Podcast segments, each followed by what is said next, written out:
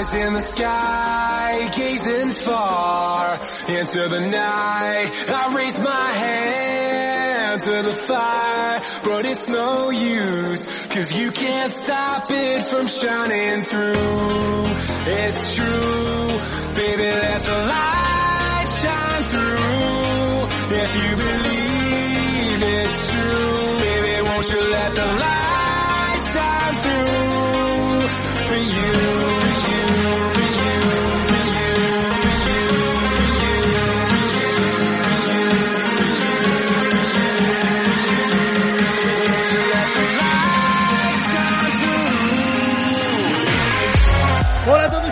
bienvenidos, lagartos y lagartas a Podcasteria, episodio número 31, episodio súper, súper especial, porque hoy tenemos un invitado, programa especial con todos nosotros, a ver que lo encuentre, Marcos Crispín. ¿Qué tal? ¿Cómo estás, Marcos?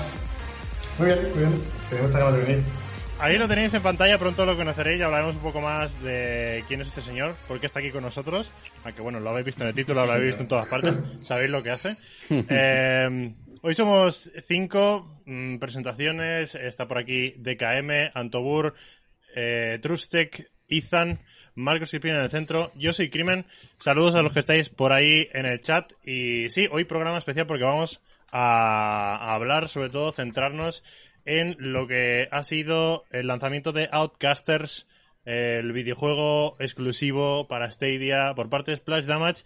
Y tenemos aquí a Marcos, que algo tiene que ver en, todo esto, Marcos. Ahora nos vas a contar un poco de qué, de qué es lo que has hecho, qué es lo que has tocado, en qué, en qué tienes la culpa.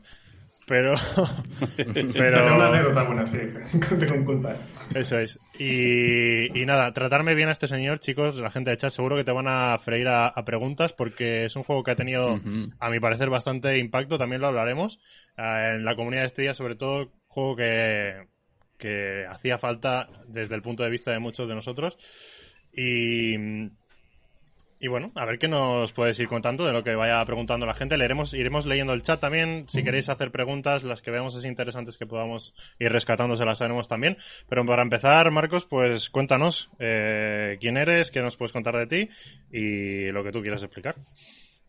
Vale, bueno, pues ver, me llamo Marcos y soy programador de videojuegos. Y, a ver, no sé, para empezar, pues tuve mucha suerte cuando, cuando acabé la carrera, justo el mes que yo terminé la carrera aquí en Valencia, pues de repente Splash Damage puso un... abrió un puesto de programador para recién graduado. Así que hice las entrevistas, pasé y, y entré directamente en Splash como primer trabajo, cual, pues está bastante bueno. ¿Eso cuándo, Y- ¿cuándo fue eso? Eso fue hace poco más de tres años, creo. Vamos. Vale. Y entonces, bueno, yo entré, estuve trabajando sobre todo en, en Gears of War al principio, bueno, más de la mitad del tiempo de, de Splash estuve en Gears. Ujú. Y, y bueno, fue, fue, fue, bastante, fue bastante curioso, bastante guay la historia del nacimiento de Outcasters y cómo acabé ahí. Porque justo cuando yo estaba en Gears, uno de los proyectos que había en Splash había terminado. Y entonces, eso lo comentaron en alguna entrevista que, que, que se hizo una game jam interna mientras entre que acaba un proyecto y empieza otro, que siempre hay unas semanas ahí de, Sí. de, de nada, pues hicieron una game jam, ¿no? Y Splash, que no es una empresa bastante grande, que son unos 300, un poco más de 300 empleados. Y me acuerdo, estaba trabajando y empezaba a verse como una especie de rumor en la empresa, "Ay, ¿has visto el juego este que han hecho unos cuatro de una jam, no sé qué? Y, y empezaba a salir como, todo el mundo hablaba de un, de un- de un- prototipo que sabía ser una jam.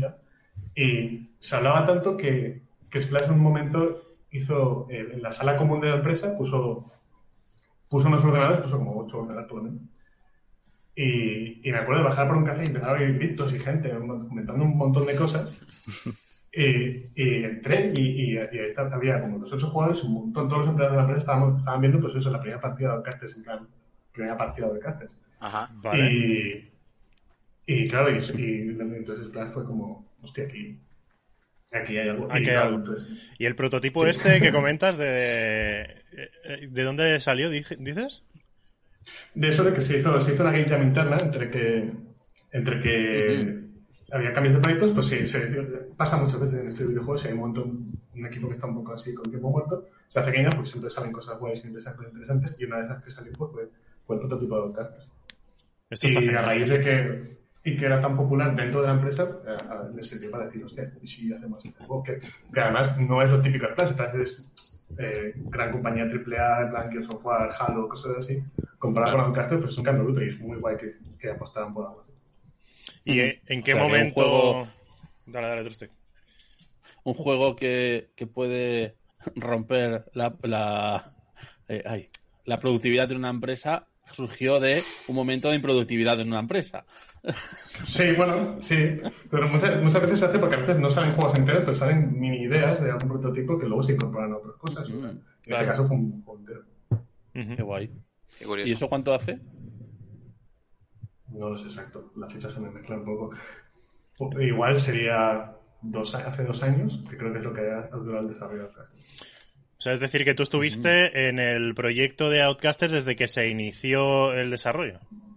No, Vale. yo viví lo que es el nacimiento del, del- del prototipo y hasta eso. Y entonces, como yo, yo estaba un poco, o sea, no obsesionado, pero sí que era en plan, de, hostia, yo quiero estar en este juego, quiero estar en este juego, porque Ajá. era eso, era un juego que había nacido de, hostia, mira qué cosa más divertida se nos ha ocurrido, más que como se suelen hacer juegos ahora, que es más de, hostia, este juego es famoso, vamos a ver si podemos hacer nuestra propia... Sí, la versión Sí. parecida, ¿no? ¿no? El- sí. Sí. Y, Es verdad, pasa y mucho esto eso. era, sí, esto era con todo lo contrario, era en plan de primero la diversión y luego ya el juego. Mm. Más que vamos a intentar hacer divertido algo que ya es. Y estuve, yo estaba en guías y además había mucho juego en guías. Y, pero empecé a dar un poco por culete de que yo quería ir, yo quería ir, yo quería ir. Pero hasta que, desde que deciden que un juego va a empezar la producción, no de repente entran todo el equipo de programadores o artistas, tal, eso va, va un poco gradual. Y tuve como mucha suerte de que yo soy programador y estaba especializado en la interfaz usuario. Interfaz Y visual. cuando- sí, la UI, la in-game y, Vale. y es lo que más he tocado en Outcasters. Y tuve la suerte de que el- cuando empezaron a formar los equipos de programación de Outcasters, pues uno de los, el, el, el lead programmer de, de, de interfaz era, era un buen amigo de Tony Arias, que además creo que tú le conoces de, del directo que hiciste. que hiciste Sí, vi- vinisteis unos cuantos, es verdad. Hicimos un directo Sí, jugando Outcasters en el lanzamiento y estaríais, imagino, celebrando el lanzamiento y os pasasteis muchos a ver el, Sí. el directo y jugamos juntos. De hecho, jugamos con- Sí, contigo. pues sí, sí, sí. Pues uno de ellos era, era Tony, que, que es un- era programador, y, y empecé a decir Tony, Tony, Tony, por favor. Cuando digan nombres, Dios mío. y estuve un, sí, estuve un tiempo intentando y al final, al final cuando se formó el equipo, pues entré moviendo guion de guías a a Outcasters y desde ahí, pues, hasta el final, hasta el lanzamiento. Qué guay. Y la, la transición de, de ir de Gears of Casters, o sea, ya nos has dicho más o menos cómo fue, pero ¿cómo te notaste tú uno de un juego como Gears a cambiar Outcasters? A Digamos me- que visualmente me- nos parece todo más simple, ¿no? Pero luego lo que hay detrás eh, puede cambiarnos bastante la realidad a algunos. Sí, sobre todo lo que más noté es que Gears es, un, es como una especie, sobre todo el último, el 5, que aquí yo estaba, es como una especie de mastodonte, que yo sé que no conozco todo el juego, o sea, he trabajado en él y sé que hay, seguro que hay cosas que aún no he visto. Y ¿Qué hacías en el la- Gears? Lo, mismo, estuve trabajando sobre todo, lo que trabajé es en el modo, el modo que era exclusivo, bueno, era nuevo en el 5, que era el modo escape, que era que la gente podía crear mapas y había que escapar, no sé qué, estuve trabajando en ese modo. Y, y luego en los, en los, en los, en los que ha salido ahora, la expansión de historia. Y lo que cambia mucho es que cuando yo entré en Gears, ese juego ya estaba como súper hecho, venía del 4, estaba todo y era como vamos a añadir más cosas, más cosas encima de todo, todo, todo. Y se llamaba Outcasters era como de cero. Claro. Y, y entonces pude hacer todo de cero, yo tenía, me sabía cómo funcionaba todo, cuando había un bug era, ¿qué es esto? ¿Sabes? No era como Gears, que era, hostia, a ver, vamos a ponernos a leer aquí código interminable a ver si encuentro que está. Claro. Pues, no solo es cambio del tipo de juego, era cambio de todo, de, de forma de trabajar. Tiene que ser guay porque empezar un proyecto así de cero y con lo difícil que es eh, en la industria, imagino, eh, si desde el punto de vista de, de usuario, de jugador, eh, lo que comentabas tú antes, que es muy difícil hoy en día innovar, hacer algo fresco y diferente, y que parece que eso, que la- lo que hacen las empresas es, es, es coger el juego que ha tenido éxito y hacer su propia versión, y Outcaster realmente que trae algo bastante fresco porque no, no se ha visto muchas veces esta clase de, de competitivo, con estas mecánicas, vaya. Sí, sí, sí. Desde luego, de- además fastidia la gente decía, es un Far no, es un Far. Claro, es que hay mucha gente que ya por el ojo eh, juzga el juego directamente, ¿no? Eh, Se parece Sí, parece estéticamente a esto. Sí, es como cuando, cuando dicen lo de van a sacar una película, dicen, ¿qué actor debería hacer este personaje? Y buscan a que tiene el mismo pelo ya y la misma barba, y dicen, bueno, pero pues a lo mejor ser otro actor que le ponen la peluca, ¿no? Pues, pues parecía que éramos Fall Guys porque, porque teníamos personajitos monos. Sí, sí. el- Sí, Sí. pero vamos. Outcast es También el, el hecho que sea cooperativo. el Fall Guys de Stadia, ¿no? Le, le decían a algunos. Hombre, así es como lo hemos llamado mucho, quiero decir. Sí, sí. Pero no, obviamente no es el Fall Guys. No. eh, lo que lleva cada juego de desarrollo no es lo mismo que lo que. O sea, me refiero, Fall Guys lo hemos visto antes que Outcaster, ¿no? Digamos al, al público. Y claro, compararlo, pues no. Visualmente no quedaba de otra, pero luego coges el juego y dices, no, no, esto no es Fall Guys, esto es Outcaster. Tiene nada que ver. Es. Claro. Yo creo que, el único juego con el que lo com- comparo un poco, yo creo que es Mario Kart, en cuanto a... a que- sí. Mario Kart. Sí, para mí sí, para mí es como, son pequeñas partidas de algo muy simple como hacer una carrera o darte dos Sí. entre ocho jugadores, Sí. donde la gracia de la variedad es que vas haciendo mapas nuevos, circuitos nuevos, donde solo cambia un poco, donde tienes unos power-ups para hacer las cosas un poco así más spicy, y que también se nota que cualquiera puede jugar, pero con un poco de práctica como que le pillas un poco más el rollo. Sin embargo, Fall Guys, no sé, me pareció Claro, Yo- sí. es- otro, otro- otra experiencia de, de juego distinto. Yo como, como jugador también o busco un juego que me... o de muchas horas o de po- o lo que tú decías, o de pocas, para eso, hacer una partida, dos, tres, porque tengo 20 minutos. Y entonces mm, lo juego, lo disfruto y Mm. bueno, lo que sí que es verdad que lo- en la comunidad eh, a Outcasters se le, bueno, se, se le ha dado como el nombre de el competitivo de Stadia. O sea, en, en grupos El que nosotros tenemos, el eSports de Stadia, ¿eh? Ojo. No sé si vosotros teníais eso también, o, la idea, o, sabíais que, por ejemplo, nosotros en comunidad, menos aquí de España, pues un poco diciendo, sí, pues haremos torneos con gente casteándolo, con- o sea, nosotros mismos nos hemos retroalimentado, vamos, que te cagas. Mm. Sí, yo creo que era un poco así, como que iba a ser, como que la idea era más, no un eSport de, hostia, hay un meta, hay un parche que cambia, no sé qué, sino que era más como, como que la comunidad iba a querer jugarlo, plan, más eso, entonces nos montamos torneitos entre nosotros, bla, bla, bla, como, como que no iba a ser, no queríamos que fuera of Legends o una cosa de estas. Tampoco No. queríamos que fuera una tontería o Mario Party, pero... No, pero sí que tiene más pinta, perdón te corte, Marcos, a lo Rocket League. Evidentemente muy diferente, ¿no? Pero Sí. tiene, vamos, yo lo he visto muy rollo de eso, Rocket League, que al fin y al cabo sí, puede haber temporadas, puede haber lo que sea, pero echas tu partida de 10, 15 minutos o no, ¡pum! a otra cosa, a otra partida, a otra, ¿sabes? Lo he visto muy de ese estilo. Sí, que si luego quieres un caster haciéndolo, pues solo o sea, te mejora la experiencia, pero tampoco es que sea, claro, una, algo súper experto que tenga que estar hablando de las... De hecho, el, el community manager por Twitter Tú lo juegas. Somos muy fans. Que, que dijo cuando salió Cyberpunk, ¿no? Como diciendo, cuando te canses de jugar a Cyberpunk, pues coge a Outcaster entre tanto y tanto. Y, y tiene razón, es que, bueno, eh, Verdad, tío. Yo sí ¿qui- tengo ¿Quién es 15. ese hombre? ¿Quién es ese hombre? ¿Quién tenés Ay, ahí sí. al frente de Twitter? Es una chica. Anda. Anda. Me Es gusta más. Tenía que ser una chica. si lo hace bien tenía que ser una chica, eso es verdad. Es que desde aquí eh, lo, hemos, lo hemos seguido muy de cerca cada tweet que iban poniendo, sí. porque somos muy fans. Nos han encantado cada troleíto, cada cosita que han ido soltando. Vamos, mm, nosotros nos hemos estado riendo bastante. Ahí queremos El. Goti, el Goti, Anteur, el Goti. Sí, eh, que- ya estaba enamorado de el community manager, ahora ya está Bueno, enamorado de la ahora community más. manager. Pues si queréis por organizar un poco esto, nos centramos primero en la relación de, de Splash Damage o de Google con las empresas que desarrollan videojuegos, sobre todo en este caso porque es un, un exclusivo, ¿no? Eh, y luego nos centramos más en preguntar cosas sobre estrictamente del juego. eh, y mi primera pregunta que quería hacerte, Marcos, es sobre... Has comentado que, bueno, empezó el desarrollo por un, un proyecto, bueno, un, sí, ¿cómo lo has comentado? Un proyecto, ¿no? Has dicho un, no, un prototipo, perdón. Un prototipo de, de, de un compañero tuyo. ¿En qué momento pasa de ser un prototipo a... ¿En qué momento entra en juego Google ahí?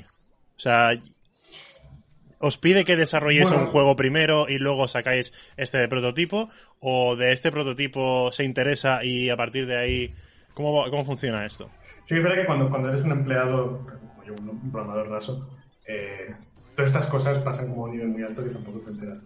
Hmm. Eh, sí que es cosa, Google no estuvo desde el principio, simplemente eh, se le enseñó y a Google le gustó mucho. Vale, o sea, Outcaster ya existía antes de que antes de que Google metiera por ahí la zarpa. ¿Qué fue antes? Sí, ¿O Google o Outcaster? Sí, pues eso, cuando, cuando, decidí- cuando Splash decidió que el juego querían, querían publicarlo, pues eso, se buscó un publisher y Google fue el que más eh, dijo, hostia, esto nos gusta mucho el rollo y nos gusta, y nos gusta para nosotros. No sé mucho más, no, o sea, no sé mucho más porque es lo que yo Claro. no, nos Tienes- dijeron. Que, ¿En ese momento ya se sabía que existía Stadia? ¿O era algo en plan que no dijeron claramente para dónde era? eso ya no lo sé. No sé. Yo sí que cuando, cuando, cuando sí, cuando se presentó esta. Stadia el 19 de noviembre de... Bueno, presentar, Bueno, no, presentar eh, el no. 19 Se de marzo de de 2019. Claro, entonces sí que, sí que estaría, pues, no sé, no sé cuánto. Pero tampoco, al final las fechas se me mezclan un poco y no sé cuándo, cuándo fue el momento que dijo, vale, vale. ¿Y tú recuerdas, Marcos, cómo fue, digamos, tu primera interacción con Stadia? Mi primera interacción con Stadia, pues.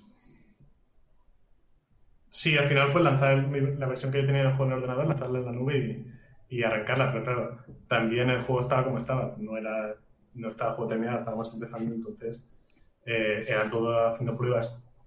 Eso fue una interacción mía. Sí que recuerdo, antes de que vea todo el virus y cada uno trabajara en casa, de girarme y ver a alguien probando el Stadia y acercarme para eso es Stadia. Que yo lo vi como positivo, porque si lo hubiera visto como Superman, hubiera dicho, hostia, esto es. Ajá. Pero como lo vi igual, tuve que preguntar.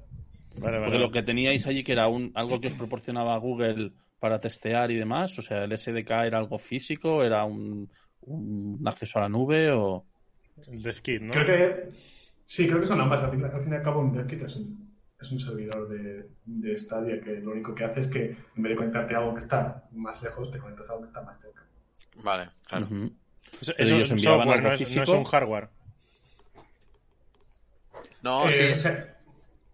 Bueno, Es un sí, set o sea, de- es un- claro, tú no, digamos que el DevKit no lo conectas a una pantalla porque tú lo, lo pruebas como si estuvieras probando Stadia, tú lo pruebas en, tu, en el Google Chrome. Entonces, es, es, es, a efecto práctico es un servidor. Vale. O sea, digamos que tu trato con él es un, es un servidor. Claro, pero el DevKit sí que es algo físico que os envían para que veáis, para que lo pongáis en marcha o que lo, o que lo utilicéis luego conectado a... Sí, lo- los DevKit, pues tampoco sé cuánto puedo decir sobre eso, de verdad no sé cómo, cómo. Simplemente, pues eh, te puedo decir que a nivel usuario, digamos, conectarme a uno de los DevKits o conectarme a, a los que tiene Google, porque al final como Google tiene su DevKit en la nube, para mí era, digamos, transparente. Claro. Sí, no es como PlayStation que envía un prototipo de una consola, claro, ellos, su consola Claro, está en la nube. Sí, eso por ejemplo, eh, el, el- cuando mencionabas el cambio de guías a Outcasters, cuando estabas en guías, pues yo tenía que tener pues, dos Xbox en la mesa, porque en cuanto quisiera probar algo de, de interacción entre dos jugadores, pues tenías que tener dos consolas. Y si necesitabas tres, pues tenías que ir al lado para que me dejas segundos. Sin embargo, en, en, en Stadia es pues control M, control M, control M, vas abriendo. Pestañas. pestañas de Chrome y, inicias sesión con cuentas y, y vas probando. Claro. Muy bien. Porque te, Qué bien. te- te has tenido que adaptar mucho, por ejemplo, de programar para Xbox o, o PlayStation, bueno, a, a Stadia. O sea, tu, tu manera de, de programar tiene que actualizarse o tienes que aprender algo nuevo. No, no, eso, eso está bastante... eh, depende de tu rol en el equipo, sí o no. La gran mayoría no. Al final el, el juego está desarrollado en Unreal Engine y tú trabajas como si... Al final estás en el editor, tú pruebas ahí las cosas, programas como si... Programas, digamos, genérico. Y, y luego lo único que cambia son los pasos desde que tú sabes que tienes algo que quieres probar en Stadia o probar en Xbox, compilas para Xbox, compilas para Stadia Vale. y, y lo pruebas. Sí que hay algunos eh, programadores que están, que son los que se llaman como servicios online o algo así, que sí que son los que están trabajando con la API de, de Stadia y ellos como que te traducen la información que te da Stadia a, a, A a los demás programadores. Claro, entonces, que, por poner un ejemplo, por ejemplo, entra un- se ha cargado este jugador en la party. Igual la party es de Xbox, igual la party es de Stadia. O, o sea, no digo por la te digo en general, si estás en multiplataforma. Para ti que estás en el frontend, digamos, Ujú. eh, te da igual de dónde han venido. Mm. Y de, de estos, estos servidores que os proporciona Google para desarrollar, hay. Bueno, se sabe que hay más de, hay más de un tipo, me refiero, no, no hay solo la primera versión, sino que ya empiezan a haber desarrollos con servidores más avanzados o más actualizados, ¿no? En cuanto a jugar, ¿vosotros habéis llegado a utilizar esto o...? No lo sé, yo no sé cuál era. Vale. yo tenía un desquito con el que me conectaba y Vale, vale. no, no sé qué versión sería. Vamos, que aquí te decían, conéctate aquí y no sabías si era algo nuevo o era lo de antes. Claro, claro.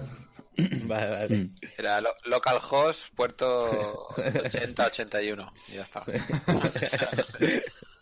Vale, y el, el desarrollo de Outcasters, eh, ¿en qué, digamos, en qué punto del desarrollo se tuvo que subir a la nube o adaptar a la nube el juego? Porque esto empezó en local y eh, a lo mejor que llevabais un 30% o ya estaba el juego casi acabado cuando... o- ¿Dónde lo acabasteis más? ¿En la nube o, o en local? Eh, en la nube. Vale. También, lo bueno que tiene Alcázar es que como era una mecánica simple, digamos que se definió prácticamente desde el prototipo. O sea, lo de eh, los mapas top-down con las bolas curvas, pues eso era la base del juego. Entonces, hasta el punto de cómo de hecho estaba, bueno, pues podría decir que desde el prototipo estaba, ¿no? Pero, pero no, yo la, el- el- la gran parte del tiempo que trabajé en yo ya trabajaba con Stadia. Vale. Mm. Porque ya se pensó desde un principio que fuera multiplayer en la nube, enfocado a ese tipo de juego. Sí. O sea, bueno, no sé si en la nube, no, eso ya no lo sé, no sé con qué intenciones es, pero que eh, una vez que entró en Stadia, pues. eh, Mm. como No, lo bueno, decía sí. antes, se compiló para Stadia, se, lanzó, se probó en la nube todos estos y seguimos. No, en la, sí, en la nube me refería a multiplayer por internet, digamos. Ah, sí, sí, sí, sí, sí, sí. Mira, Marcos, tenemos por aquí ya la primera pregunta, que más o menos ya un poco la estás contestando, pero bueno, por aquí nos pregunta Mm. Dirk que dice, según su exper- tu experiencia, vamos, ¿es más fácil o difícil portar para Stadia o para otras plataformas? Es que él no Hasta donde puedes decir, claro, es que es un poco... Sí, no sé, hasta donde puedo decir también, y, y por mi experiencia personal, que al final hay un equipo de eso, no sé cuántos somos en el podcast, somos en 30 o 40 personas, cada uno tiene su propia versión y su propia historia con Stadia. Sé que hay gente, estos que os comentaba, que sí que trabajan más de cerca con Stadia, pues a lo mejor para ellos sí que es más. hay que conocerse un montón de código, cómo funciona esa aplicación. En mi caso, por ejemplo, no todo fue muy cómodo, realmente era cambiar de compilar para otra cosa a compilar para, para este y los procesos de, desde que tienes eso hasta que lo pruebas en la nube era bastante sencillo. ¿Juegas a videojuegos o qué tú, Marcos? ¿O, quieres Sí, descansar de ello? cuando- ¿A qué Cuanto más, trabajas, cuanto más trabajas en videojuegos, menos juegas. Claro, Claro, esa, esa Claro, es la cosa. es- porque al final ves más trabajo que ocio, ¿no? Sí, estás un poco saturado, también los juzgas de otra manera, ya no es tan mágico como ¿Eh? antes, ya es un poco más así. Claro, te vuelves Claro, más asqueroso. los verás de otra manera. Tú los verás de otra manera porque tú ves la cocina, entonces sabes lo que hay detrás. Y tú no los verás como una experiencia de voy a jugar y ya está. Tú empezarás a ver Sí. los fallos, los mira esto, los las cosas que ah, Vaya mira esto, mecánica. aquí han hecho aquello. O muchas veces se nota que, que se quedan sin tiempo, o se nota que esto no pudieron sé qué. Ves Claro. decisiones internas de esto no querían, seguro que no querían que esto fuera así. que te ves reflejado también, ¿no? En muchas de los juegos que ves, que juegas, ves reflejado, dices, ostras, yo, a mí me pasó esto también, o yo haría esto. Bueno, muchas veces me paso más el tiempo mirando en plan de, hostia, ¿cómo habría hecho esto? No? O a ver si, ¿cómo reacciona esto? Que yo tuve problemas, a ver si esto lo han hecho bien. Y los como, ah, no lo han hecho mal, se lo pasa a gente. en plan, Mira, mira, A buscar el bug. esto lo han hecho mal y no pasa nada. Exacto, buscando bugs, ¿no? O sea, mira, mira, y a mí me echaron la bronca por esto y mira esto. A mí me despidieron por lo mismo, ¿sabes? Sí, mira, cuando salió Outcasters, yo hubo un bug y yo lo estaba probando y dije, hostia, sabemos que esto. También me dijeron, sí, lo hiciste tú, yo. Es que es tuyo. Lo, lo, hablé, lo hablé con amigos y dije, sí, eso lo, eso lo metiste tú. Y yo, Cuenta, cuenta. Pero, pero nada, eh, es uno de los primeros, el primer parche del juego. o sea, está en la lista de. Si, si entráis en el. En, había un post de Twitter que sale el primer parche, sale una lista de todo lo que hemos arreglado. Y hay una cosa que es. Culpable. Vaya. Sí, que lo ponga al Yo no lado. trabajo aquí, Ha salido, ha salido bastante limpio, por eso Outcaster dentro de lo que. Porque, Sí. bueno, y más ahora que tenemos el ejemplo, de- ya lo están poniendo en el chat, con Eso el ejemplo de. Cyberpunk, Y- y se agradece de- un solo parche y es para adelante. A ver, no- en otros términos de complejidad y todo, ¿eh? Además, se sufre mucho desde dentro. Yo le tenía pánico de jugar. Y aparte de. Hmm. Buah. Y aparte de un mea culpa de eso fue culpa mía, algo que sea mérito tuyo del juego. Yo creo que, creo que lo que, lo que ha comentado, que, que el juego sale muy bien. Eso creo que, o sea, no es que sea mérito mío, que, Todo, pero, que todo. pero creo, creo que, que, que en hostia, hemos hecho el juego en plan a buen ritmo y, y, y estábamos probando una plataforma que era nueva y, y el juego está hecho todo por nosotros y la verdad es que el resultado queda muy guay, no han habido problemas graves. Ujú. Yo lo que le veo que Está- se le ha dedicado... a eso del tiempo. Perdón, Yo, sí, sí. dilo, dilo, dilo, dilo, dilo, dilo. Tranqui. No, que, que yo, por ejemplo, a- desde mi vista de usuario, lo que veo es que, o tengo la sensación de que se le ha dado mucha importancia a- al efecto visual, ¿no? Eh, es lo que tú decías, yo me imagino que supongo que ese primer prototipo se, se crearían de dos muñecos en un mapa tirándose bolas, ¿vale? Por decirlo así, y ya está, y eran dos píxeles echándose bolas, y, y, y, y luego, pues como que se ha querido trabajar mu- mucho el, el aspecto de hacer un, un muñeco amable, simpático, que, que tenga un poco de gracia al verlo. que- Simpático. ¿Sabes? No sé, bueno, que es lo que mi impresión, ¿eh? Y, y, Es genial. y conjugarlo con todos los trajes que puedes ponerle y todo esto. El arte. Además son debates muy guays cuando los debates de artes, la verdad es que siempre son muy interesantes cuando están, cuando ponen muchas referencias, ponen muchas cosas, le empapelan las paredes con un montón de ideas, de, cosas, y tú vas viendo cómo van poco a poco, a poco, hasta que sale el primer muñeco y cosas así.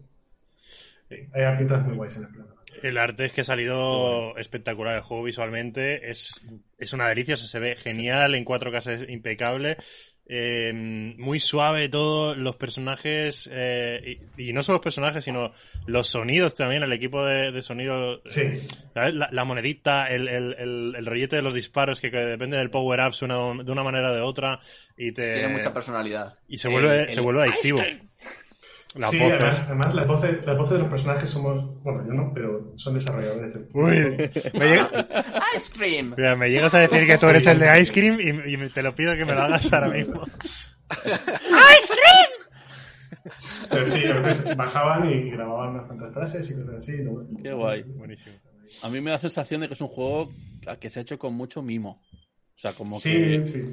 Se le ha dedicado tiempo y trabajo no solo por decir hay que sacar un buen juego, sino como que os gustaba el juego. Sí, además estaba ese componente de, de esto lo hemos parido nosotros desde la idea más básica. Entonces, como que no nacía un ejecutivo que había tenido una idea, que no sé qué, sino Claro. los propios de abajo que habíamos eh, desarrollado esto entonces había un sentimiento muy familiar. Muy de, somos unos pocos, que, que además todos los que estábamos aquí, todos los que estábamos en el proyecto, muchos eran porque habían querido voluntariamente decir, yo quiero estar en este juego. Entonces se notaba un montón. ¿De qué estás más es que orgulloso? cosas- ¿De, de Gears o de Outcasters? Mojate. ¿Cómo? ¿De qué estás más orgulloso? Que hacer. Es que, es, A ver, eso. es que- Es que se, se nota eso. Es diferente. No, pero porque lo ha Sí. dicho, porque tú empiezas algo de cero y pues está bien. Claro, claro. No, pero no, no es lo mismo lo, lo que decía, ¿no? Eh, tú entras a lo mejor a Splash Damas, te pones eh, con el Gears y claro, a ti te mandan unas cosas o tienes que hacerlas o mejorarlas o lo que sea, ¿no? Y claro, cuando tú empiezas a hacer algo de cero, como ha sido Outcasters, y programas lo que sea, te vas a probarlo y dices, no me gusta así, lo cambio, tal. Y luego os ponéis lo que sea, a probarlo, jugarlo, pero estáis todos haciendo un, es que no sé cómo explicarlo, como un contenido vuestro que, que al fin y al cabo vais a divertir, vais a divertiros haciéndolo y luego probándolo. O es así como lo veo, vamos. Sí, y además jugábamos entre todos, estábamos todos en una sala todos muy gi- muy gigantes, típica de estudio. Entonces había días en los que nos juntábamos, jugábamos unas cuantas partidas, y luego nos juntábamos todos en un círculo y, Y a casa. en plan de- y, y, y dábamos feedback. Y, o sea, aunque tú fueras un programador, podías comentar, pues el juego este no me ha parecido divertido. Y podías hablar, podías, no sé, no era tan estricto de, no, esto es lo que tú haces y no te sabes de esto. Hmm. Era todo muy abierto. Y yo lo que te iba a preguntar respecto a lo que estábamos diciendo antes del tiempo que le habéis dedicado, etcétera, etcétera. Eh, para el usuario, nosotros eh, no teníamos en ningún momento ninguna idea de cuándo iba a salir Outcaster. Íbamos imaginando, "Ah, pues igual por esta fecha, por esto que han dicho en este sitio, vemos que vosotros como tal teníais una fecha estimada, se fue retrasando, fue tal cual lo que hicisteis, ¿cómo fue eso? Fue bastante bien. Yo creo que fue más una decisión de cómo comunicárselo a, a la gente. No sé, la verdad es que no sé, ahí ya no te puedo decir qué decisión se había, si era por, yo que sé, por asegurarse de, de no dar una fecha que luego no iba a ser, uy, estos retrasos que pasamos. La verdad es que no lo sé. Eh, ¿Pero tú estabas presionado por una fecha o tú...? no, no, nunca ha habido. O sea, sí que había unas, o sea, sí que había unas fechas, obviamente, pero no era un no era un plan de oh, como no lleguemos aquí, nos quedamos todos hasta que, hasta que salga. ¿no? No ha habido cruz. No. Pregunta a Dirvik en el chat que si sabrías decir cuánta gente aproximada y horas se han invertido en el desarrollo. Creo que has mencionado un equipo de 30 personas, ¿no? Es el Sí, suyo. no sé, lo, lo digo aproximado, que se- serán 30, 40, no mucho más. Cuando lo normal, por ejemplo, en, en proyectos grandes, como mías, pues suele ser 120, 130, 50. Y horas, no lo sé. Sé, yo, y tampoco sé, como tampoco sé si se ha hecho público cuánto es, cuánto se ha durado el desarrollo, yo diría que en torno a eso, un par de años así, que también nunca es eh, desde el día uno 30 personas, sino que es algo que va Claro, gradualmente, va necesitando más gente, o luego incluso cuando vas terminando ya no hace falta que estén todos a full, ¿sabes? Pues entonces es un poco... Mm. Sí, que el juego tiene que pasar unos procesos, ¿no? Y es cuando ya van añadiendo a la, la gente para el trabajo. Claro, lo normal al principio son, suelen, suelen ser todos diseñadores que están pensando en, en- en qué mecánicas van a estar, qué, qué- qué características van a tener, artistas que están mucho probando estos artísticos, cosas así, y luego los programadores son los que van llevando más normalmente conforme se va haciendo falta. ¿Cuándo fue la última vez que jugaste a Outcasters? Pues, no lo sé. Eh, creo que a lo mejor sería, sería la semana pasada o así, porque voy haciendo como mini sesiones con amigos que quieren probarlo y como, bueno, va, venga, güey. Partida. Tío, ¿y los, los desafíos diarios, tío? ¿Que te los pierdes? De hecho, de hecho, es una de las cosas en las que he estado trabajando, y creo que igual por eso, ¿no? Como que yo estoy trabajando en los desafíos y, y los tengo. Hombre, yo la- es que tío te hablo desde de que soy muy fan de, de Outcasters. Te digo que actualmente es- me parece que soy nivel 53 o 54. Cuidado, ¿eh? Nivelaco. Cuidado. Y Está- está bien. hay gente por aquí en el chat, creo también. Rex. Sí, sí. mataste a Willy, mataste a Willy Rex. Sí, bueno, claro. Eh, a cualquiera que echa su primera partida es fácil acabar con él. Pero, pero fue- no, que fue muy surrealista para muy de jugar. Sí, eso iba a decirte. Eh, ¿Cómo pasó eso? Eh, ¿Fue el que le dio por ahí jugarlo? esto o... es, es Google, esto es No se Google. sabe. No, sí, eso no lo sé. O será Google, supongo. Claro. Pero Sí. os o, o visteis algún alguna consecuencia de eso de forma rápida en el Yo es que podcast? estuve en Splash, he estado en Splash hasta el lanzamiento. Pues lanzamiento Mm. ya no he estado. Entonces fue cuando decidí decir, bueno, voy para España. Dije, Un cuadro para el Mm. final de los casters. Entonces, internamente no sé, no sé cómo se está viendo. eh, Vale, vale, vale. Em, Porque no, Dale, dale. no, no, no, no. Voy a preguntar otra cosa. Pues pregunta. Eh, no, porque, digo, pero es una pregunta que a lo mejor me hace curiosidad a mí, pero que digo, ¿dónde estaban las oficinas de Splash Damas? en Londres. Londres. Vale, Un poco en el sur de Londres. vale, vale. Que parece una tontería, pero como Londres es tan grande, el sur es como su propia ciudad. Sí, sí. Mm. ¿Y todo, y tú has, tú has tenido que trabajar eh, desde Londres o lo has hecho todo desde casa?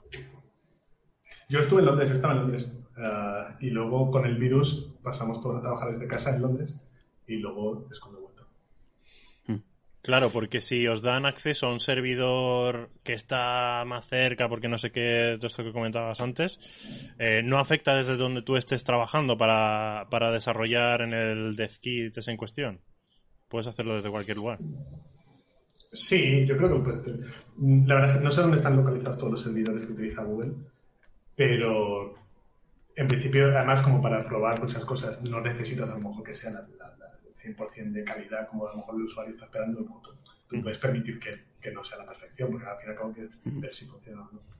Mm, Claro. No, no, no, no, no he notado ningún impacto. Bueno. Mm. Pregunta Logan en el chat si hemos hablado de Tencent ya. Que recientemente parece que Splash Damage compró. No, perdón, Tencent compró la compañía, ¿no? ¿Te imaginas? Pues sí. Las damas compra Tencent. Qué bien le ha ido, joder. Sí. Ahí, Nemo comiéndose al tiburón, ¿sabes? Sí que ha dado dinero Outcaster. Sí, yo ya te digo, con, con este tema, pues el último, bueno, completamente. Sí. Y además, eh, no es directamente Tencent compra Splash, sino que Tencent compra Leyu, que es otra macroempresa, que una de sus empresas que tiene es Splash Damas. Entonces, hay- hay una capa más incluso de dinero. Vale. Una cosa de, de, de. ¿Tú lo juegas con ratón o con mando? Eso. Y, Yo lo juego con- eh, Claro. ¿y cómo, cómo se pensó que se iba a jugar en el desarrollo? O sea, ¿para qué se pensó?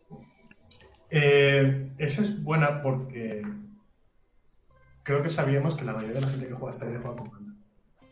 O sea, sabemos que la gran mayoría, creo, eh, suele jugar pues, en la tele con el Chromecast o incluso cuando juega en, en- en- en PC suele estar más acostumbrado a jugar con mando. Entonces sabemos que iba, que iba a tener un peso fuerte. Yo, por ejemplo, casi no juego con mando. Yo jugaba siempre con ratón y teclado. Muchas veces porque... Resulta más fácil. A mí también. Y además porque me he acostumbrado desde el principio que estás programando, le das a play con el ratón y ya que estás con el ratón no me voy a soltar a coger el mando. Sí, al final voy a probar lo mismo. ¿no? Sí. Entonces yo me sentía cómodo con un ratón y dije, no. Porque sí que es verdad que son dos juegos muy, muy distintos cuando juegas con Exacto, es que cuando juegas con mando. ahí Entonces, está la cosa. Que realmente la mecánica cambia mucho porque, eh, bueno, pues lo, lo, eh, así en, en una frase, con teclado y ratón tú controlas, digamos, la, la, la curva prematuramente, tú le dices, le, le trazas la trayectoria a la bola antes de lanzarla y con mando la controlas durante el lanzamiento, mientras está el proyectil en marcha. Entonces eso cambia mucho porque en ese espacio de tiempo puede moverse el jugador, pueden ocurrir muchas cosas y Sí. hay una clara desventaja, a mi parecer, del, del que juega en mouse and keyboard que, que con, con el mando. es curioso porque había Pero de el- todo, ¿eh? De gente que sentía que con mando no se aclaraba y con ratón sí, y gente al O sea, lo guay es tener la opción y, y- y al final es accesibilidad y que todo el mundo pueda jugar. Sin, De hecho, es muy curioso Sí. porque poca gente lo sabe, porque si entras en opciones, puedes cambiar el modo con el mando y se activa un modo en el que tú tienes un cursor que lo mueves con el mando. Aprietas el, gatillo, mueves con el gráfico derecho, haces la curva como si fuera ratón y sueltas. Sí, lo he visto, Pero, pero no, no he querido ni activarlo porque he visto, no, es lo mismo que... Tiene pinta de ser difícil así. yo ¿eh? es que lo que he visto que con, te- con sí, Sí, es con difícil, por teclado... eso se optó que- perdón, sí. No, no, sí, sí, perdón. No, que, es- que como era un poco más complicado, se optó por dejarlo como una opción para el jugador y poner el, el, de- el- el predeterminado es el, el que Ujú. Claro, Yo o sea, solo tengo que decir una tiene- cosa. A ver, estás triste, que acaba, triste, que acaba tú, acaba tú ya. Perdón. El mando tiene esa, esa mejora de poder dirigirlo durante el viaje, pero el ratón es mucho más ágil a la hora de elegir el objetivo. O sea, yo lo veo Sí. mucho más fácil decir aquí, pim, aquí, pim, que con el mando. Sí. Yo cuando veo al enemigo y, y sé la curva que desearía que hiciera la bola, creo que con el ratón la represento mejor. Yo llevaba muchos años sin utilizar un mando. Pues con Ozcaster he tenido que volver a utilizarlo porque lo del ratón que dice Trustek es verdad que se selecciona más rápido. Pero el engaño de las curvas, digamos, la- las fintas, que tiras para Sí. arriba, pero luego haces que lo giras para abajo, eso no sale tan fácil con, con tecla y ratón. Ya. Entonces, por eso he preferido mando. Claro. Sí, sí. cosa que me gusta de teclado es hacer más en plan flickshot, de hacer algo así, y me olvido. Digo, vale, ya está. Con, con, con mando tienes que estar más pendiente de, de hostia, disparo. Ahora es cuando de verdad. Claro, te permite disparar más seguido. Sí. Con teclado y ratón hay ventaja en disparos directos, pero a la que tienes que Mm. meter curva, el joystick es, es brutal. Es lo mejor. Es- soy Billy el niño con el joystick. Eh, Bueno, tenemos también dos preguntas más en el chat, chicos. Eh, una sería que ¿cuánto ocuparía el juego en el disco duro aproximadamente? Ostras. No se han tenido que preocupar por eso. claro, es que Claro, la nube todo porque esto al nos da tú- igual. Sí, y cuando tú trabajas, no trabajas con solo el juego, tienes un, digamos, un proyecto de Unreal que tiene un montón de cosas que nunca es representativo de lo que luego ocupa el juego y como dicen en Stadia, pues creo que nadie se ha parado a pensar. Seguro que Y- ocupa más que Cyberpunk en PC. La verdad es que Y- cuando nos ponemos a pensar en eso es para para, para eh, molestar a, a los, de la, a los del hardware local, ¿no? Para decir, venga, va, ponte a descargar, chato, venga, que aproveche la actualización. Voy a jugar, venga. Y la otra pregunta sería ¿cuántos cafés diarios te hacías durante el desarrollo? Hostia. Voy, iba a rachas, lo bueno que tiene Splash es eso, que tenía una buena máquina de café. No la típica de meter la monedita, ¿sabes? Era una buena máquina de café y teníamos café ilimitado, entonces era, era todo lo que tú quisieras. Entonces he ido a épocas. Yo no soy muy de cafés. Yo, para mí cafés era muy, mucho la excusa para decir, "Bueno, es que voy a hacer un café. Y Claro. sacando por ahí. Eso es. Pero... Dos, parece. Porque como, cómo es que, o sea, claro, evidente- evidentemente hay diferencias en trabajar desde casa a trabajar en el estudio, pero realmente, ¿qué cosas positivas, o sea, qué ves a- más a favor en trabajar en casa o más a favor trabajar en, en estudio? Trabajar en estudio lo que más mola es el ambiente, porque eso no lo tienes en casa nunca. Eh, por ejemplo, cuando estabas en Gears, te girabas y eran todo estatuas de locos, de gente haciendo, modelando el nuevo personaje, eh, pósters y toda la gente hablando, estaban jugando. Y eso lo pierdes en casa. Por otro lado, en casa estoy como más, mucho más tranquilo. Eh, Como en casa. a trabajar, me pongo así. Como en casa, me pongo la música con altavoces, ya no tengo que preocuparme de si molesto o si no, yo voy a como quiero y tal. Entonces, eso sí que me gusta. Pero, Bueno, programar en Gallumbos tiene sus Sí, ventajas y... eso iba a decir. No, no, yo voy a decir que bueno, que lo de programar en Gallumbos da igual en casa que en el estudio, o sea, es igual, ¿no? Bueno, había, había gente que incluso se ponía en plan zapatillas estar por casa en el estudio, en plan se, se tomaba su En plan pijama. ¿Te pasa eso que le pasa a mucha gente que en casa tu jornada laboral es más larga porque no acabas de... Sí, ¿verdad? Sí, sí, sí. Porque, por ejemplo, si yo entraba a las 9 en Splash, en la oficina, a las 9 entraba por la puerta, entraba por la puerta, ves a alguien que se encuentra, te preparas el café, que si subes, tal cual. Sin embargo, cuando me pongo a trabajar en casa a las 9 ya estoy sentado en el ordenador y está encendido. Hmm. Entonces, es a lo mejor media hora, por ejemplo, ya la, la hago más aquí. Claro. Claro. Y una pregunta, tenéis, por lo que vimos, vamos, cuando hicimos el primer directo, eh, bueno, que recuerdas que os metisteis tú y varios desarrolladores más, eh, vimos que teníais muy buen rollo. Eso, me imagino que a la hora del trabajo se agradecería en vuestro caso un montón, ¿no? Sí, sí, sí, sí. Y, sobre todo a mí lo más me gustaba, sí, porque eras, porque a lo mejor jugabas algo y, por ejemplo, cuando estábamos probando distintos controles con el mando, ¿no? Pues el, eh, el designer que estaba trabajando en eso era, era un buen amigo mío, entonces yo iba con toda la confianza del mundo, me sentaba y decía, oye, me parece una mierda.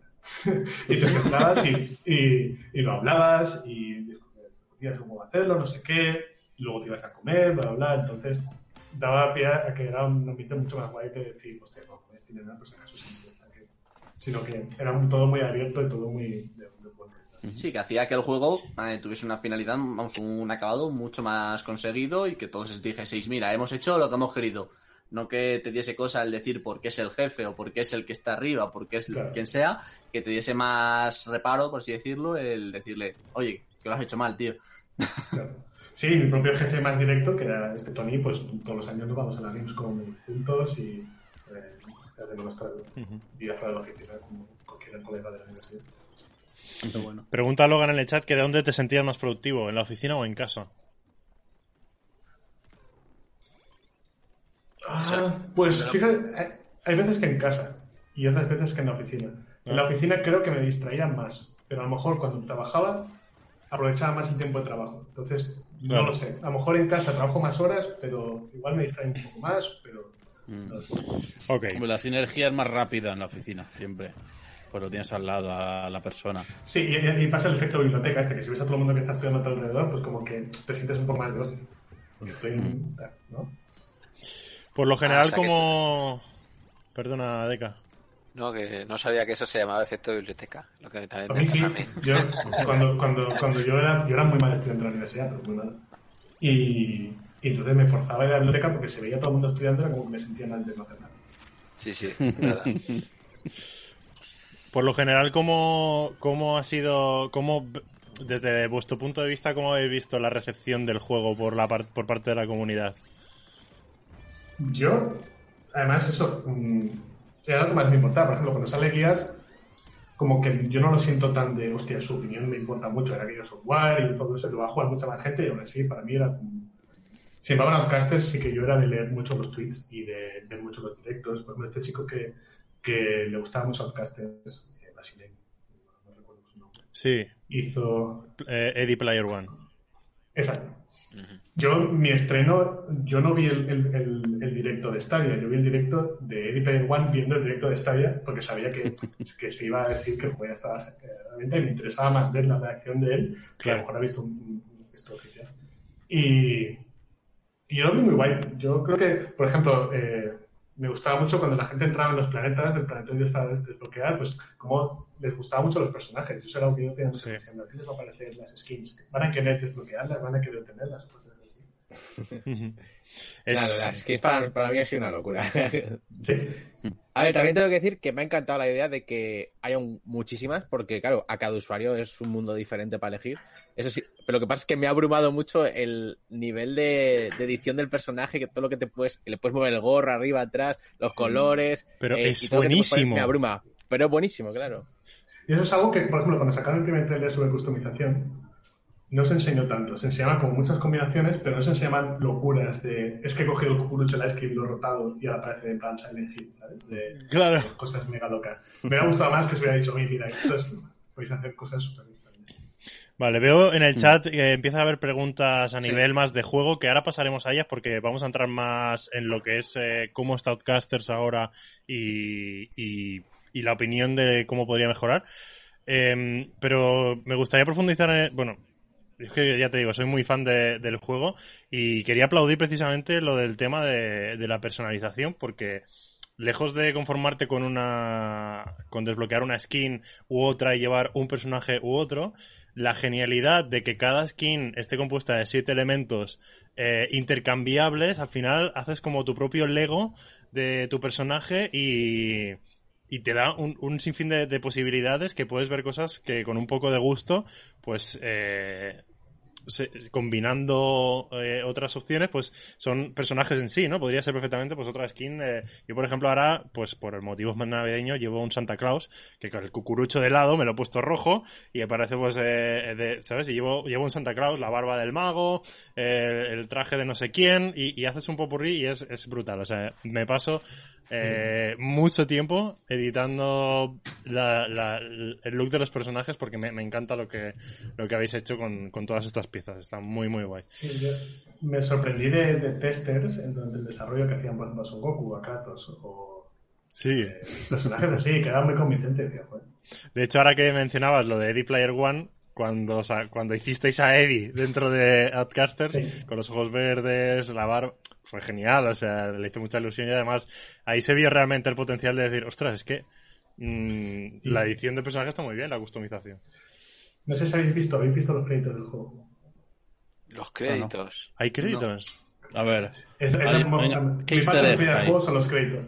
Estamos desarrolladores hechos con, con los personajes del cast.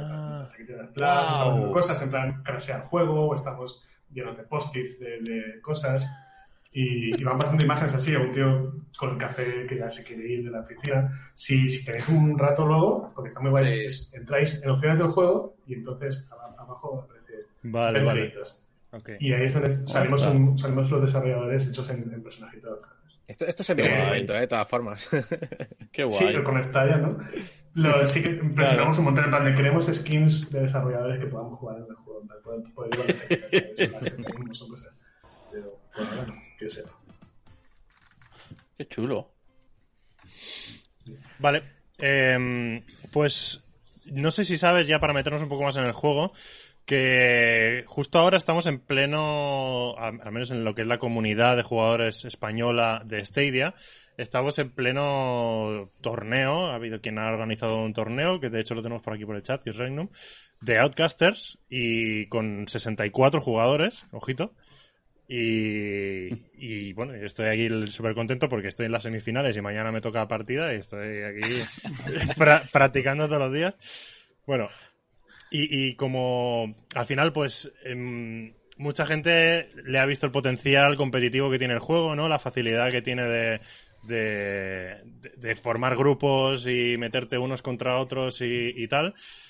Y se ve tan fácilmente que extraña mucho no encontrarte con un, con un sistema de, de salas privadas o de partidas privadas donde tú puedas customizar dos equipos, cuatro contra cuatro, y enfrentarte mutuamente, ¿no? Que es te aleatori- te- sí que puedes meterte ocho en una sala privada, pero los equipos te los hace aleatorios.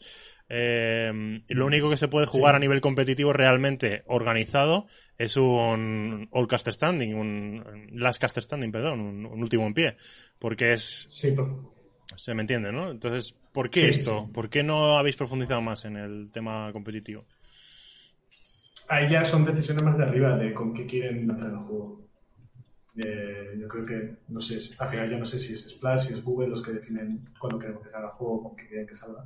Y salió con lo que salió porque era lo que se, se decidió. O sea, no. Sí, supongo que podemos meter más cosas, pero al final va a lo mejor más tiempo. Ujú. Pero Mm. todo el mundo coincide. Además, también estos juegos que salen ahora, pues nunca son como esto es lo que es el juego y nunca habrá nunca nada más que lo mejor. Siempre se van añadiendo cosas. O, entonces esperemos que algún día pues añadan cosas más, más para, para lo que tú comentas. Porque yo creo que no, no costaría nada, por ejemplo, volviendo a Mario Kart, o cosas tipo, a mí lo que me hubiera gustado ver es, es, eh, que acabas una partida y sacas un torneo de cuatro partidas y se vaya acumulando a lo mejor eh, las victorias y las derrotas, ¿no? No que Mm. cuando acaba la partida, la siguiente ya es empezando desde cero. Ajá. Hombre, yo, Yo, supongo pues, que eso, sí, eh, normalmente, a ver, desde dentro, ese tipo de sugerencias de la gente, de, ostras, pues esto estaría bien que pasara, tal, ¿lo tenéis en cuenta a la hora de posibles actualizaciones? Sí, sí, sí, sí. Pero claro, no nos toca a nosotros decidir. Nosotros lo que podemos hacer es eh, plantear, vale, si hiciéramos esto, necesitaríamos X gente, X tiempo, X tal, X recursos, y eso, bueno, es luego, luego ya más para arriba, que ya se pierde todo. Quien lo gestiona, se, ¿no? Eh, Se hacen, se hacen los negocios y luego te vuelven y dicen, pues vamos a hacer esto y esto, o esto no, o esto se corta para el referente, o esto es para un parche, o lo que sea. ujú. Y en cuanto a eso que, te estés- que estás un poco comentando, ¿cómo es el nivel que llegáis, por ejemplo, de escuchar a la gente? Te pongo el ejemplo. Si, por ejemplo, nosotros que hablamos por aquí, si, ¿hasta qué nivel es el que la empresa dice, voy a escuchar a estas personas lo que dicen sobre esto? ¿O cuál es la fuente a la que vais más? Eh, si hay unas personas encargadas en buscar eso, ya sea nosotros, sean otros canales de, de Stadia o en este caso Caster. eh, ¿Cómo es un poco eso? Eso creo que. sabes. Sí, hasta ese, por ejemplo, eh, sí que se ven, sí que se hacen todos los videojuegos multijugador, incluso, incluso los no. Tienen analíticas metidas en el juego que controlan, por ejemplo, que ven cuánto han entrado los jugadores en este modo, cuánto han usado, por ejemplo, lo que dices tú, una partida privada. Se, se está usando poco, pues entonces cuando se empieza a hablar, sabemos que se, se usa poco, ¿qué podríamos hacer para que con poco trabajo, o sea, no estar un año más de desarrollo, eh, sean más útiles, tengan más cosas, sé qué. Y, Mm. eso es una forma de hacerlo. Luego, por ejemplo, los community managers pues, ven mucho las redes sociales. No solo es lo que me han contestado eh, a este tweet, si a lo mejor miran hashtags o miran Eh, Comunidades. Buscan las, sí, buscan las conversaciones que hayan ac- activas eh, de outcasters y eso se, se tiene en cuenta. Porque al fin y al cabo, ese tipo de juegos, si no lo haces, no vas a ningún lado. Mm. Porque realmente la comunidad es lo que sabe más que lo que quiere que tú. Claro. ¿Y vuestra vuestra comunicación con Google? ¿Nos puedes indicar un poco cómo ha sido hasta donde tú sabes? O... Eh, mm, no puedo contar mucho. Entre cosas que porque no puedo contar y pues, cosas porque no sé. Sí. Yo, hasta donde yo sé, creo que Google ha sido un publisher bastante bueno. Eh, ¿bastante qué, perdona? En cuanto. Bastante guay, bastante Vale. relajado, con, con- con la premisa de nosotros somos nuevos en esto, vosotros los, los que sois expertos en hacer juego multijugador, entonces eh, tiene sentido que hagáis el juego como, como vosotros consideréis. Hay otros publishers que, por ejemplo, son muchísimo más estrictos de esto no, esto sí, esto lo así, esto lo que hacéis. Y que yo sepa, porque también igual eh, nos llega la información también traducida, no viene el señor de Google a, a tu mesa. Entonces sí Claro. que te da un poco, te da un poco de feedback, de, eh, que tampoco sabes al final si ha sido Google Google, si ha sido Splash, que dicen queremos, nos gustaría que esto fuera un poco más así, un poco más así, pero nunca ha habido nada de eh, que esto no, esto han dicho que no, esto no se hace. Sí. No, no hemos pasado, al menos nosotros no, no hemos experimentado eso, hemos tenido la tranquilidad de que si el juego nos gustaba se iba a notar y ellos están contentos. Vale. Respecto a esto que comentas, no sé si lo sabrás, pero bueno, eh, es- eh, Splash, Da- eh, perdón, Outcasters es un, como tú has dicho, el, el publisher es Stadia Games and Entertainment y es, eh, es un juego exclusivo de Stadia y ha salido pues de forma gratuita para Stadia Pro y tal. Eh, esto, ¿tú sabes en qué momento se habla si va a salir a la venta en la tienda o va a ser gratis para Stadia Pro o en un futuro puede que salga free to play para todos los usuarios que jueguen a Stadia? ¿Tú, ¿Tú conoces algo del tema este o qué? No. No, eso no se comparte. O sea, puedes, puede compartirse con a lo mejor la decisión, digamos, que se ha tomado. Obviamente no tenemos que esperar hasta el día de lanzamiento para saberlo, pero no es algo que tú estés en la conversación, que tú puedas acceder a qué se está hablando, qué opciones hay. Eso, eso ya funciona por arriba, incluso eso ya Google o quien sea. la. Y el... Bueno, era... Y el... Sigue escriben. Ahora lo pregunto, no te preocupes. No, iba a insistir un poco más que eso. que durante el desarrollo vosotros sabíais, por ejemplo, que este juego eh, los usuarios pro de este los- lo iban a tener gratis o no tenéis ese tipo de información. No, no. Claro, yo te Sí, poco un porque poco tampoco, nos, no- porque tampoco nos no nos va a impactar en, nada. Claro. Eh, Claro. Entonces, o sea, son decisiones de negocios que a nosotros en nuestro día a día lo que tenemos que hacer no.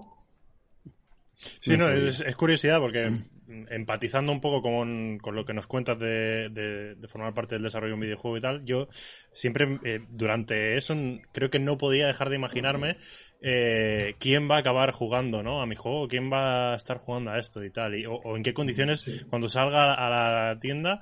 A mí me interesaría, o sea, yo estoy haciendo esto y, y ¿qué le va a costar a la gente de a pie ese juego? ¿no? ¿Cuánto le va a costar su bolsillo? ¿Lo comprarán por ese dinero? ¿O, o- O sea, ¿Sabes? tú como desarrollador te lo, te lo planteas, y, y incluso entre desarrolladores hemos hablado muchas veces de cómo, cómo, cómo lo haríamos nosotros. Yo creo que este juego, yo creo que este juego. Claro. O sea, sí que es algo que nos importa un montón y, y siempre hablábamos de, pero, ¿qué tipo de personas? Mis amigos nos van a gustar porque juegan este tipo de juegos y, y te lo planteas y, y esto. Otra cosa ya es que tú formes parte de la conversación real. Ya, ya. Claro.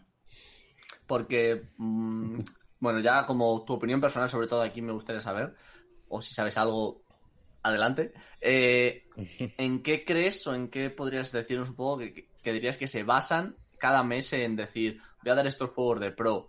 O el por qué al principio dijeron que iban a dar dos y ahora están dándonos seis y siete y un montón de juegos. ¿Sabes un poco en, en dónde, dónde llega el punto de decir, más para este juego, más para este otro? Te lo digo porque aquí nosotros hacemos a finales casi de cada mes una porra, la porra fail la llamamos ya, que es a ver quién adivina más juegos. Pero, entonces, si nos das alguna pista para ver si acertamos, nos vendría muy bien. Para el mes que viene. No lo sé, o sea, esto es completamente yo con mis especulaciones. Yo creo que Sí, sí. son decisiones muy estadísticas y matemáticas de, de ir analizando qué mes funciona, qué mes no funciona, eh, cuántos usuarios nuevos han entrado por, por este juego, cuántos eran gente que ya venía de antes, qué tipo de juegos ha funcionado, con qué publishers tenemos mejor relación. Yo creo que no es algo que simplemente, porque muchas veces pasa que como usuario, como usuario de videojuegos, también me imagino al típico señor sentado en su mesa que dice, pues este, porque me gusta.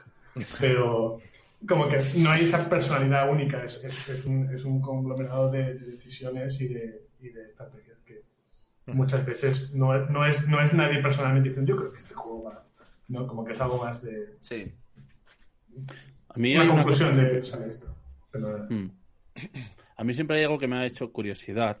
Y bueno, ahora que tengo un desarrollador delante para preguntárselo. El tema de los trucos, ya no hablo de Stadia o de Caster, sino el tema de los trucos, yo tenía entendido que era porque así era una forma de los desarrolladores de acceder a cosas más rápido o trabajarlas y luego se quedaban ahí por decisión o por olvido. Eh, ¿Eso es así?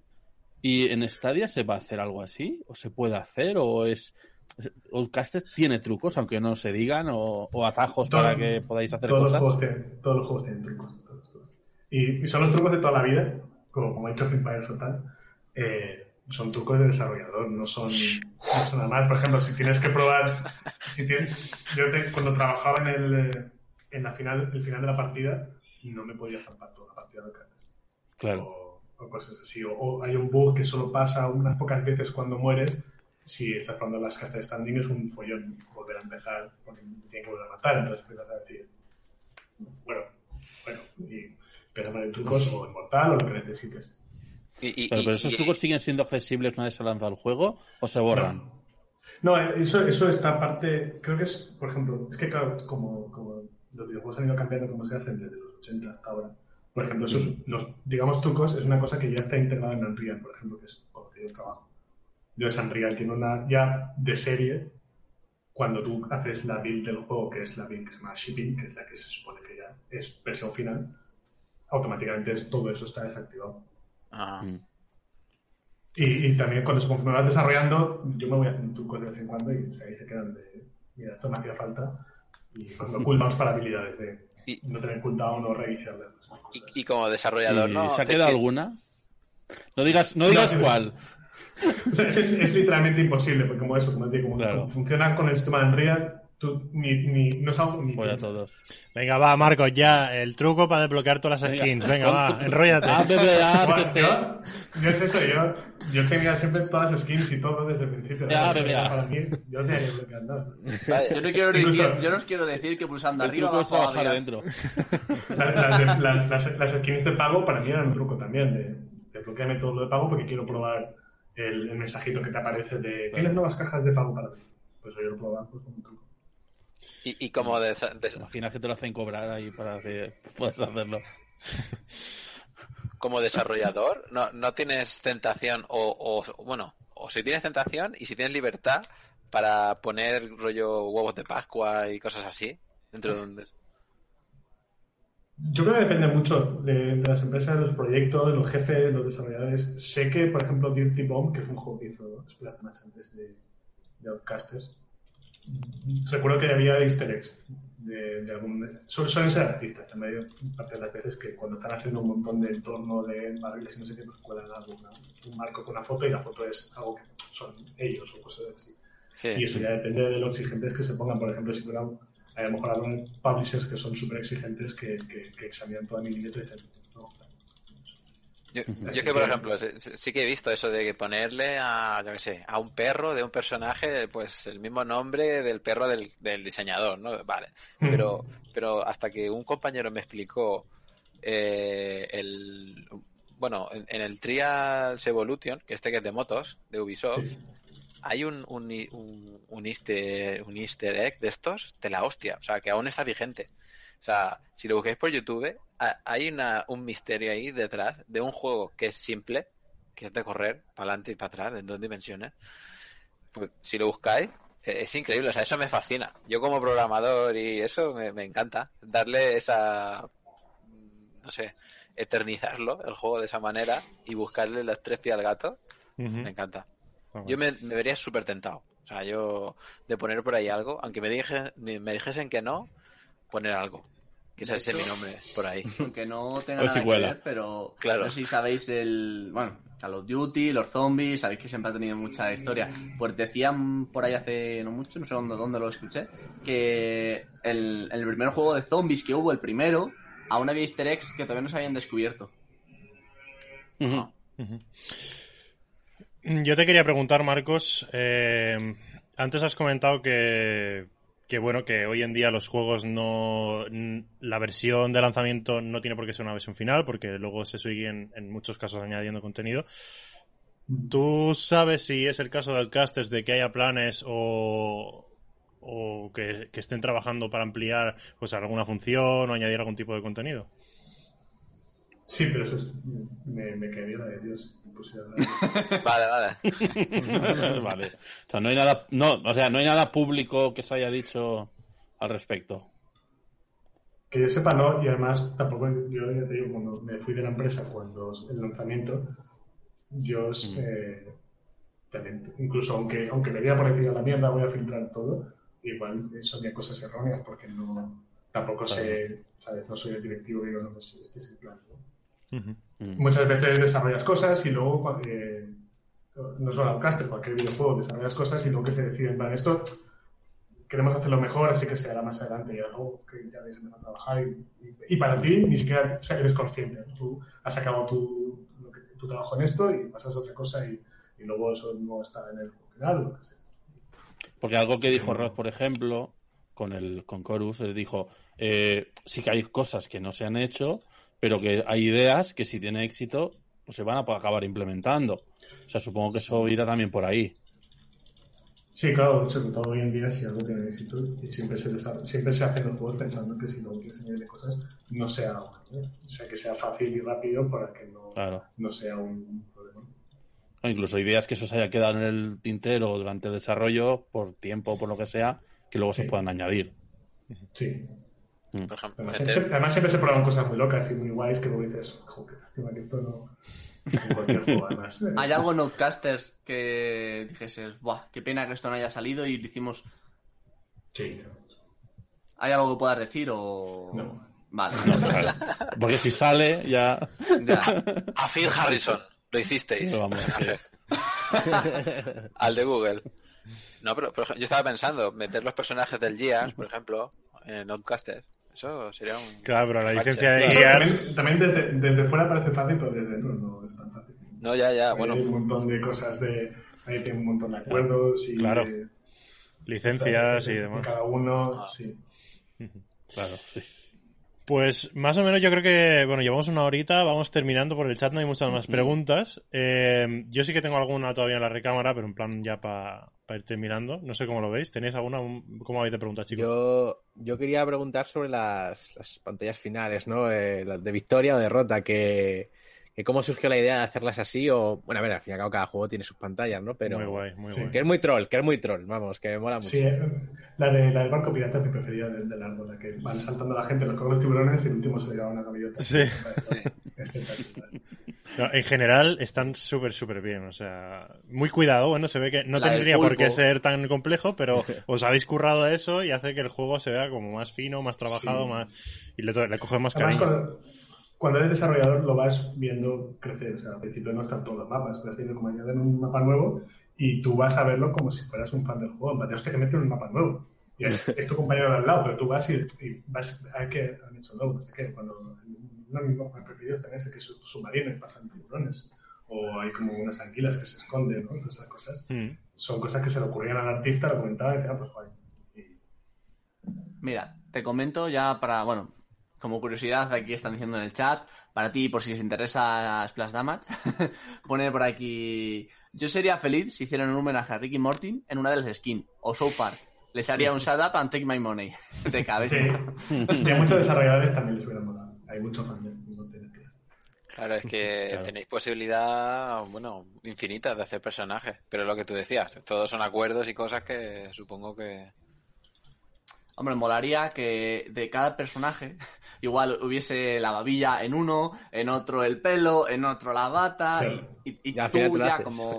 Claro, y al final te lo puedas hacer. Eso estaría muy, muy bien, que lo metiesen todo igual en un planetoide eh, de distintas formas y, hombre, es una currada, pero puede quedar muy curioso. Sin decir nada.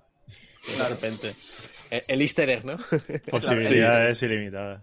Bueno, y hay gente. ya se puede. No sé si está por aquí por el chat, pero hay gente, me parece que Rafa hizo un, un lobezno muy, muy, muy currado, tío. Un Wolverine. Con las Sí. orejas aquellas de vampiro y tal. Y bueno, muy, muy guapo. Creo que hicieron una especie de concurso ¿no? en Twitter, la, en Twitter, la cuenta de Twitter oficial sobre que la gente enseñara sus, sus creaciones locales. Sí, algo, algo había. Hostia, pues me lo perdí porque yo me paso bastante tiempo ahí, ¿eh? Pues he hecho algo guay. Pues, pues yo te quería preguntar, eh, Marcos, porque debido a, bueno, como has comentado, ¿no? Debido al tu, al- tu participación en el desarrollo de Outcasters, ha, ha sido el medio por el que tú has conocido la plataforma de Stadia. Sí, ¿Has visto? bueno, conocido. De primera, o sea, más... de- Probado, vale. Sí. Eh, ahora que sabes cómo va, que, la has probado, que la, tienes en casa y tal, todo esto, ¿cómo, cómo, qué, opinión te merece? ¿Qué, cómo, la ves dentro de, la industria y, de cara al futuro?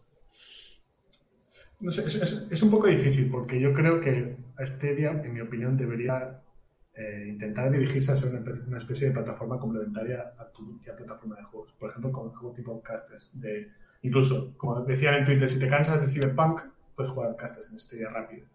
No, no tiene por qué implicar y jugar también Cyberpunk en Stadia, que obviamente es lo que le gustaría, pero también puede ser que tú estés jugando en Xbox a Cyberpunk porque es la plataforma que tú juegas más de AAA y mientras te cansas o los cargando, eh, coges el portátil enseguida o el móvil y juegas a podcasters, sin necesidad de intentar que todos los que están jugando en AAA grandes se muevan a Stadia, ¿no? Como, como intentar ganarlos un poco más así con experiencias más directas de estos juegos molan y además la forma de jugarlos es muy, es muy complementaria a como tú juegas, que al final es lo que consiguió un poco el juego móvil a- a algunas veces, de si juegas en el metro, tal, pues no jugar en el metro así de pan, pero jugar a podcasters en- Ujú. pero es difícil porque para atraer a gente muchas veces necesitas juegos grandes y te traes a juegos grandes y no traes esas experiencias más eh, especiales. Entonces al final es un poco difícil. de- Pero, pero a Stadia o crees que al cloud gaming en general? Porque también se vienen otras, ahora, en breve. Sí, eh, yo creo que si yo fuera Stadia me centraría en sacar experiencias guays especiales en este que es y luego el cloud gaming, por ejemplo, Microsoft creo que lo, lo- lo planteará de forma muy distinta. Claro, no que- tanto como llamar tu atención, sino como hacer que tu Xbox te guste más de lo que ya te gustaba. Claro, es que nosotros, de los primeros podcasts que, que hacíamos, lo- esto lo comentábamos, de decir, eh, vale, está muy bien que te traigas, me lo invento, bueno, bueno, en teoría tiene que venir, el FIFA a Stadia, pero, ostras, yo creo que lo que tienes que es destacarte con algo que tú puedas proporcionar y una consola no pueda, por ejemplo, ¿no?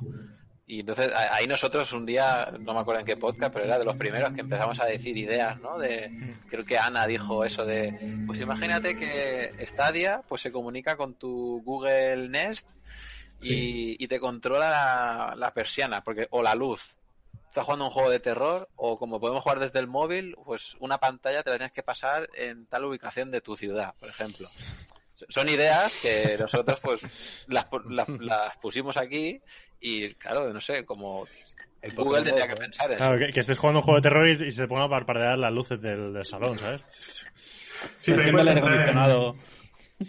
Puedes entrar en el problema de la realidad virtual, que sale un juego, un juego muy bueno como Half-Life Alyx al que solo pueden acceder cuatro que se han gastado mil pavos. Claro. Y a lo mejor para tener toda la casa inteligente para que el juego tenga gracia, no van a poder acceder poca gente. Yo creo que, por ejemplo, lo de Crowdplay me parece lo mejor que ha hecho. Como- Ahí, ahí te quería comentar, eso es, porque, bueno, la siguiente pregunta era esa, ¿no? De, comentabas que Stadia, eh, a tu parecer, lo que tendría que moverse es en hacer cosas únicas para atraer gente a la nube, ¿no? A su plataforma. Creo que, yo creo, sinceramente, que lo están haciendo eh, en sus estudios first party, eh, pero claro, tardarán años en traernos una experiencia que solo se pueda jugar en la nube por las propias características del juego, pero yo creo que lo llegaremos a ver.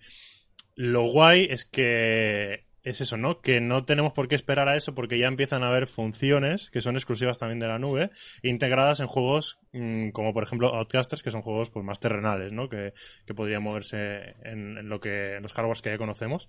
Y, y en este caso, pues es la implementación que habéis hecho vosotros de estas funciones integradas con YouTube, que son el Crowd Choice y, y el Crowd Play. Imagino, por lo que has comentado, que no has intervenido directamente en implementar estas funciones, pero ¿qué sabes de eso? ¿Cómo ha sido? ¿Qué, qué, qué tal, qué tal el, el implementar esto? Ah, fue bastante curro porque eso, porque era una novedad. Y aunque no lo trabajara yo directamente, pero sí que veía que en general, pues hacíamos como. la- Cuando probabas Crowdplay era un, era un rollo distinto a cuando simplemente vamos a probar el juego que no se rompa. Probabas y vamos a hacer el streaming, vamos a intentar unirnos a través de Crowdplay, vamos a probar muchas cosas. Eh, pero en general, yo creo que salió muy bien y que con, dentro de lo que cabe con poco trabajo tenía ese Crowdplay funcionando en el juego. Sí, Vale. es verdad que hay que dedicarle un, un cacho de los recursos que tienes ya para el juego base, tienes que dedicárselos al crowdplay. Pero también por eso, porque también era, una novedad que, que coges experiencia con el tiempo y que si llegamos a otro juego, si es otro juego, eh, sería todo mucho más rápido y instantáneo. Ujú. Y es, es, una, herram- es algo que la propia herramienta de el SDK de desarrollo em, facilita o es Mm, algo que dice, uff, es muy complicado. Eso ya no lo sé. Yo sé que hubo gente que estuvo trabajando directamente con eso en conocer cómo funcionaba, cómo tratar con él, y luego eso nos traducía la información y nosotros ya, pues, añadimos ahí la cosa arriba que te pone ahí, 4 de 8 en la cola, ¿no? O cosas así. Claro. Función que todavía está en beta y que recientemente eh, la recibimos, digamos, el usuario gené- genérico porque hasta hace poco solo lo tenían uno- unos pocos. Y bueno, creo que aún así tienes que solicitar el acceso para que te lo habiliten en tu cuenta. Yo ya lo he probado en el canal algunas veces y la verdad es que funciona muy bien, tiene mucho potencial, pero lo que decimos, el parque de jugadores de Estrella todavía pues es algo limitado y no tiene mucho público, ¿no? Pero que eh, no me imagino, o sea, me parece una herramienta muy potente ahora que vemos a tantos streamers jugando para gestión de colas, jugar con la comunidad, te, te soluciona tantos problemas y lo hace tan accesible el hecho de poder jugar con la comunidad sin calentarte la cabeza, sin enviar eh, números para unirte a partida, ni añadir amigos, ni historias Sí. y...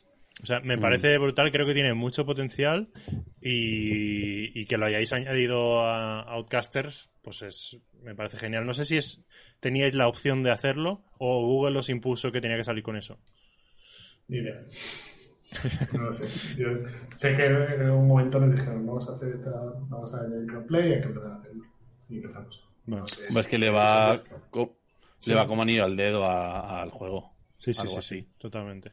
De hecho, De yo hecho, tengo, tengo que hacer un directito esta semana, ¿eh? De Outcasters. Lo voy a hacer. Cuando, cuando hemos empezado el podcast, eh, ha puesto un tweet Stadia diciendo precisamente de Outcaster que, que juguemos con el Crowd Choice y todo esto. Hace una hora. o sea que De hecho, les he dejado ahí sigilosamente el enlace del, podcast. Ah, vale. en el directo. Bueno, pues sí que eh, si queréis bien. vamos a ir cerrando esto, que llevamos ahorita y cuarto de podcast. Yo creo que está muy bien. Ha sido Mm. súper interesante, Marcos. Una Muy última bien. pregunta rápida. ¿Cuál es tu power up favorito de Outcasters? ¿O esta, tu habilidad? Esto me pasa un poco como el y teclado, que era que yo probaba muchas cosas del juego con, con el primero que te dan, con el de saltar. Dice que sales, sales eyectado. Sí, Entonces, como he estado meses que solo lo que hacía era eyectar, pues como que es el que más me gusta coger porque es como el que tengo más cariño. No sé si es el mejor de juego, yo supongo que no. Pero es el que a mí sí me- que más me gusta siempre. Además, me parecía muy simpático con el muelle este que... Bueno, y es el que me quedó. Muy bien, pues si no hay más preguntas, Bueno, chicos. Falta comentarle una cosita. Ah, sí, sí, sí, sí. Que, claro, bueno, Bueno. bueno. Pero ya no es una pregunta. Antes, alguna Ya pregunta es- más. Si no, No, nada, desde... pues ya vamos. Sí, dale y acabamos. Sí.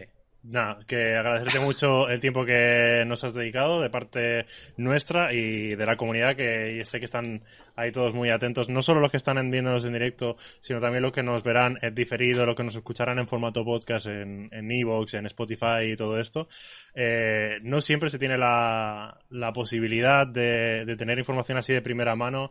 Eh, de algo que nos encanta que son los videojuegos, pero vivirlo de una manera más cercana de detrás de las de, entre bambalinas, ¿no? De lo que lo que se cuece y, y, cómo es eh, todo, todo el tinglado que al final nos lleva a tener el producto final que tanto nos gusta y se agradece un montón, seguro que la gente también lo, lo percibe así, así que muchísimas gracias y, y te lo agradeceremos también eh, si nos facilitas alguna dirección para hacerte llegar un detalle que hacemos a los a, a gente como tú que nos echa una mano y se pasa por aquí los invitados, pues te enviaremos una Ay, tacita. claro, claro.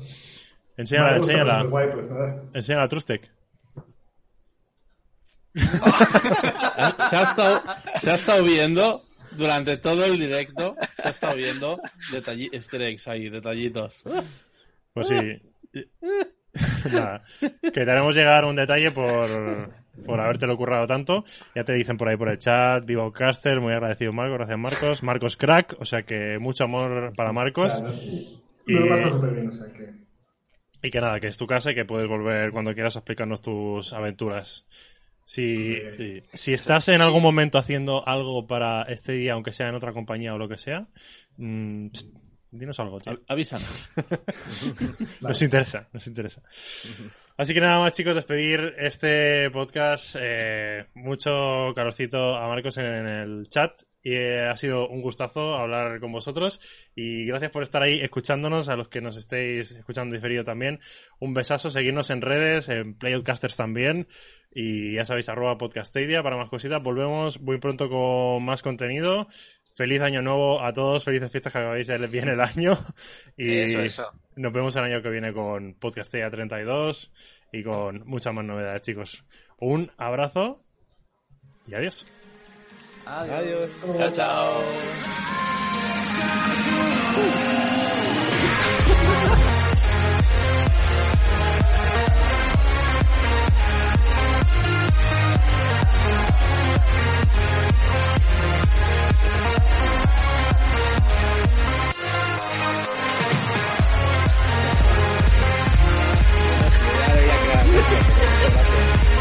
que hace ya no sé tenía no, ahora. sí, aunque bien.